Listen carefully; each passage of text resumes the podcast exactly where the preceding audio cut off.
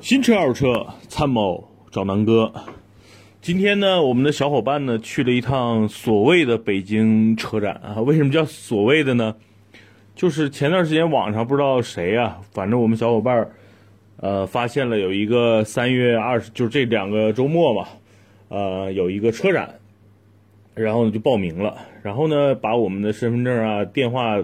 提交上去之后，发现，哎，不对呀，为什么这个这个车展是什么团车网啊？然后这个这个给我们报名的，我说这个不对，我感觉不对劲儿。我说这这个车展可能是个假车展。那小伙伴们说，哎呀，他们最近很兴奋，想去看看车。我说这样吧。我说呢，那这次车展呢，我就不去了，然后你们自己去，自己去逛逛吧。果不其然啊，上午十点，然后他们到那之后说，南哥还是你比较明智，还是你比较明智啊，确实是这种假车展。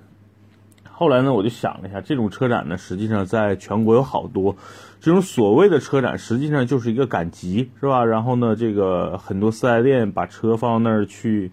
以一个相对来说的一个促销价，然后在那儿做销售。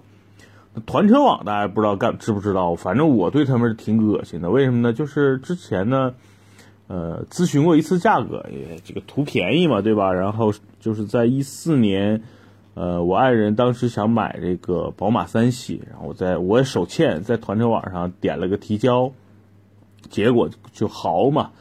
那一一每天十几条短信，然后这个一天一两个这个电话，后来我给我气的，你知道吗？就把整个团车网拉黑了。啊，这次啊，哎呀，还是一不小心又上了他们的道啊！这真是一天一条短信。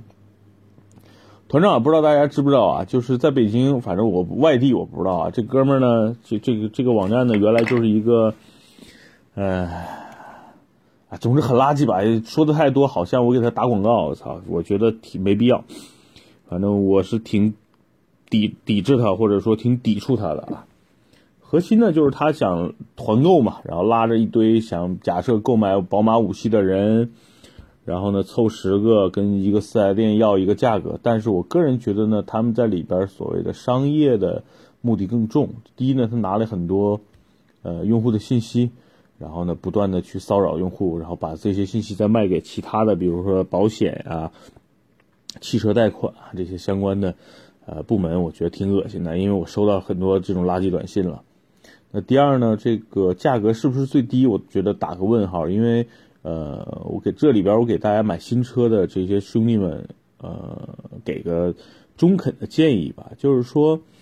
呃，买车真的不要图最低价，或者说这个市场上根本就没有最低价，只是一个相对靠谱的价格就行了。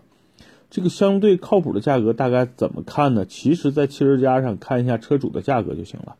嗯，比如说你咱们拿探界者举例，你想看探界者的价格，就点一下探界者，在探界者的那个网页里边呢，会有各个各个配置的探界者，对吧？比如说咱们选一个 1.5T 啊，比如说中配。进去之后呢，它会有一个全国车主的价格，那个东西我觉得大家做一个参考就行了。理论上呢，北上广啊这些城市的价格肯定要比二三线城市要略便宜一些。为什么？因为这些城市店多，然后这个业绩压力大，然后他们必须要完成任务嘛，所以相对来说这些城市的库存也比较多，呃，价格相对来说便宜。我觉得拿北上广深的一个平均价作为你的一个指导价就好了。那比如说，呃，我在辽宁省鞍山市啊看到的这个车的价格，确实就是比北京要贵。那没办法，因为呃每个地方的销售政策不太一样，我也不太建议大家千里迢迢的，对吧？啊，比如跨城、跨省，然后来异地提车，不是说不能买，但是大家想，如果提到了车，你的车是不是上了保险，是不是上了牌儿？这个上没有上保险或者没有上牌的车，你从北京开回到。老家会不会中在中途发生什么危险？所以我觉得这些事情都是呃没必要的，对吧？价格呢，相对比如说差个几千块钱，我觉得没必要纠结。那你要差着一万块钱以上，你去跟四 S 店，对吧？拿出你的诚意来，四 S 店也一定会把价格给你降到一个你相对来说能够接受的一个水平。所以呢，这是这是我我今天说啊，就北京的这种假团假的车展太多了啊，就是这种团车网啊，什么什么一堆垃圾网站弄的，耽误大家的时间，然后没有必要。然后我的小伙伴说：“南哥，这里边卖的五菱宏光什么特别多，宝骏。”所以呢，我觉得，嗯，大家就一定要擦亮眼睛啊！就是每年的车展实际上是在网上能查到的。北京呢，就是四月十八号应该是一个比较大的车展，然后呃，一年好像就这一次啊，所以不要不要去假车展。嗯，说完车展呢，我我顺便说一下这个维修保养的事儿，因为最近大家关于这个的问题挺多的，就比如说我之前前天的音频啊，就说我这个大保养，我在别的地方买的件，然后找修理厂去做保养，要比四 S 店呢便宜了差不多四呃四分之三哈，差不多就是四 S 店的一个四分之一的价格就可以去做一个大保养，比途虎比那个途虎养车网。也便宜了，呃，差不多一半儿吧。这里边说说啊，就途虎养车网呢，这几年确实生意做的很大了，全国的盘子。然后呢，它是以轮胎起家，然后呢，用轮胎积累了很多用户，然后现在在做整个的后服务市场，对吧？比如说轮胎啊、维修啊、保养啊、改装啊，然后包括打蜡、洗车。但是我觉得呢，整个途虎其实在品牌上没有树立起来一个特别好的一个形象。为什么呢？就是，呃，我用过几次，给我的感受就是，第一呢，价格，途虎，途虎的轮胎并不是相对便宜啊，因为大家可以去相去相应的一些网站啊，比如说京东啊、淘宝啊，去去查一些轮胎的价格。嗯，基本上途虎的价格要比这些地方要贵的。第二呢，整个途虎的服务，有的店不错，有的店就很差，所以它整个服务不是很标准。第三呢，它的其他的那些什么洗车呀、打蜡呀，然后什么一些小的改装呢，其实又做的不专业。所以相对来说，因为它生意比较大，全国做连锁，所以它服务呢相对来说它可可能做的比较全，大而全嘛。但是反而在专项上可能不如一些其他的店，所以这是我对途虎的一些看法。第二呢，整个途虎你看全国营销的费用对吧？这个流量的费用要花很多钱，所以它现在的价格相对来说已经不是很便宜了。呃，如果啊，如果大家真的一个小保养，你要纠结去四 S 店还是去途虎，那我觉得没必要纠结，直接去四 S 店就好了。因为大家我我给大家举个例子嘛，拿两个车特别有说服力。第一个车呢，就是我曾经的汉兰达。汉兰达的优势，尤其是丰田的优势，就是在于它四 S 店的维修保养的费用相对比较低。拿汉兰达举例啊，我那是六缸的，六缸的每次机油的用量应该是在七升，就是大概如果按小瓶来算的话得七瓶，然后按大瓶来算得两大桶加一小桶。那每次呢，这个保养的费用呢其实不贵啊，机油的费用大概是在四百到五百，然后呢。啊，机油机滤呢，这些东西就一百块钱，就滤机油滤芯儿是吧？然后那空调滤芯儿，然后呢，每次的工时费呢，可能也就是两百块钱。所以每次汉兰达六缸汉兰达去保养的费用呢，差不多就是七八百块。如果是正常四缸二点七的那个汉兰达去呢，呃，在机油上就要省一半啊，啊不不没到一半，省三分之一吧。所以整体的费用大概就五六百块钱。那你拿着这个，按照同样的保养去途虎呢，差不多，所以没必要，对不对？去四 S 店保养还有个优势是在于你有保养记录啊，你以后的车在卖的时候比较有说服力，对吧？你看我的车全程四 S 店保养，你跟别人说我全程途虎保养，我觉得这个东西现在不成立，因为途虎并不是让所有人都信服的一个平台，对吧？所以四 S 店保养拿汉兰达举例呢，是跟途虎差不多的。那这次为什么我要那？不在途虎，也不在这个四 S 店弄呢，因为，呃，正好沃尔沃这个品牌呢，正好也可以大跟大家说一说，最近比较热，对吧？这个新款的叉 C 九零啊，S 九零啊，包括刚刚上市的叉 C 六零啊，包括马上要上市，美国已经上市的 V 六零啊，从颜值上起码我觉得已经博得了大家的这么一个关注。第二呢，从叉 C 六零啊、叉 C 九零啊，包括 S 九零一些车主的反馈，这个车的品质。和现在的整体的一个驾驶感受还是不错的，对吧？所以沃尔沃现在这个牌子又加上舒服哥是吧？舒服舒又收购了，成为了奔驰的大股东，对吧？梅赛德斯，呃，戴姆勒的股东，所以现在整个吉利、沃尔沃、奔驰都比较火。那介于火，你看还有领克，现在也非常火，所以整个沃尔沃品牌目前在中国起码是盘活了。那说到这个品牌呢，就不得不说说这个这个品牌的整个维修保养体系，它相对相对来说啊，比如说跟豪华品牌来对比啊，咱就不用跟丰田、汉兰达呀，就是跟丰田呀、本田这些店去比了，因为肯定要贵，就拿它跟它同级别的这些豪华品牌来比。BBA 里边啊，我个人觉得呢，宝马的维修保养商相对来说是比较便宜的，奔驰和奥迪呢相对来说会比较贵啊，尤其是奥迪，我个人觉得不值那个价。但是呢，就是呃，整个大众其实都不便宜嘛，所以奥迪呢就是单说，因为奥迪在外边保养其实很便宜，因为奥迪整个在国内去买整个奥迪的配件啊、原厂件啊，其实在哪儿都能买到。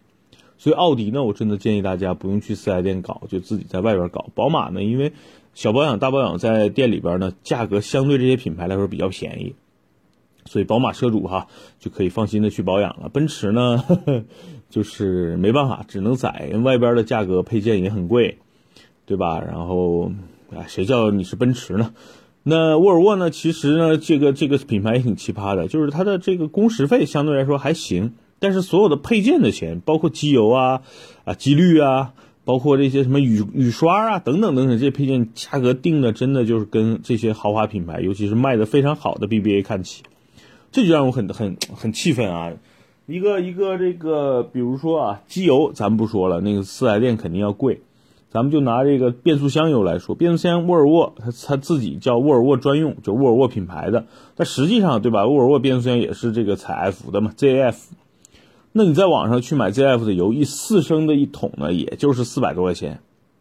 你在沃尔沃那儿呢，他给你报价七百八，所以你两倍于正常的这个这个采 F 的油，那我就我就忍不了了嘛，对吧？另外呢，比如雨刮，你说这个雨刮这个东西呢，实际是个易耗品，理论上呢，你就买个博士啊，买个三 M 啊，百十来块钱，京东、淘宝到处都有卖的，而且用起来挺好用的，对吧？一个原厂的沃尔沃的雨刮，非卖个三四百，所以我就搞不明白这个整个这个沃尔沃备件那个这个部门到底是怎么想的，是不是？你觉得你的车卖的很便宜，你就想要在这个备件上把这个钱赚回来吗？还是说你觉得你自己就是个根深蒂固的豪牌、豪华品牌？所以呢，我就忍不了了嘛。那忍不了怎么办呢？那忍不了，我就只能把这个，呃，刚才说的这些，我就从京东啊，从淘宝啊。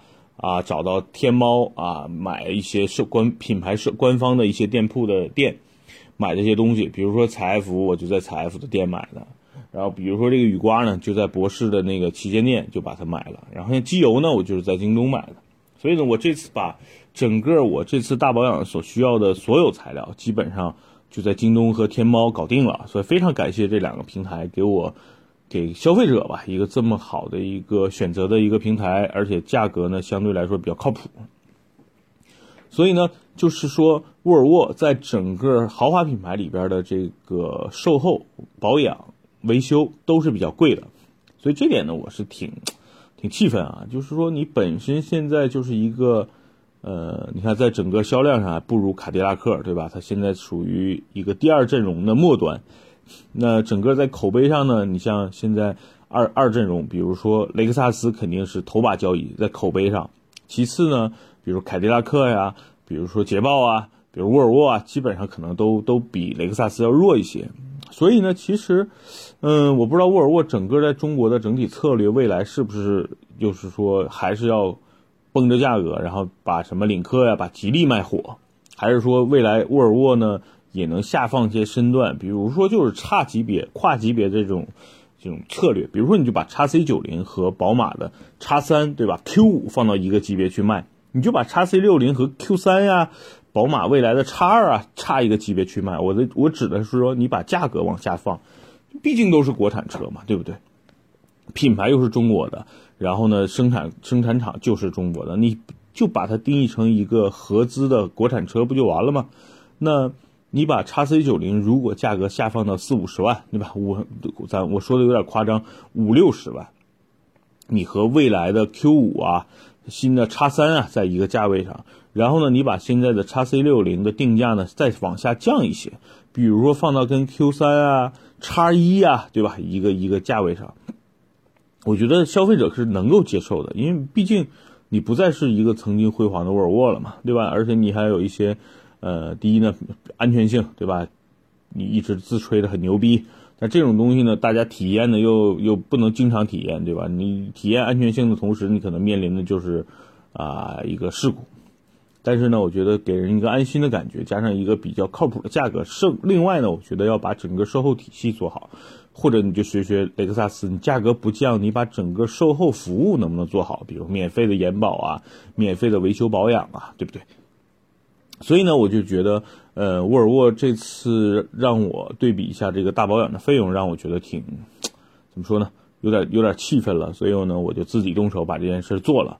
那这件事儿呢，就是下周我会开始陆陆续续把整个车维修啊，整个的保养做好，然后拍成视频给大家做一个分享。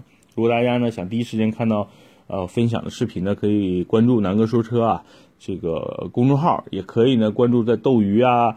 啊，花椒啊，大家搜一下南哥说车就行了。我可能直播着会直接去直播这个整个的大保养的一个过程，因为很多人还是挺陌生的，对吧？很多人平时保养都去四 S 店，把车往那一停，你的车具体什么情况你也看不到。所以这次我希望能够通过直播的形式让大家知道，哎，这个大保养是怎么回事儿，对吧？小保养是怎么回事儿？当然，有人可能已经非常熟悉了，但是我觉得很多车友。尤其是一些新新新入行啊、新买车的这些车友不太了解，所以我希望能够通过我的这个方式呢，让大家比较了解，好吧？因为今天是周末，这期节目呢就简单说到这儿。然后下下周呢，我会陆陆续续围绕着维修保养，还有这个我之前试驾的这些啊探界者呀，然后这个克鲁兹啊，再继续跟大家做分享，好吧？那今天节目到这儿，祝大家周末愉快，下周上班好心情，拜拜。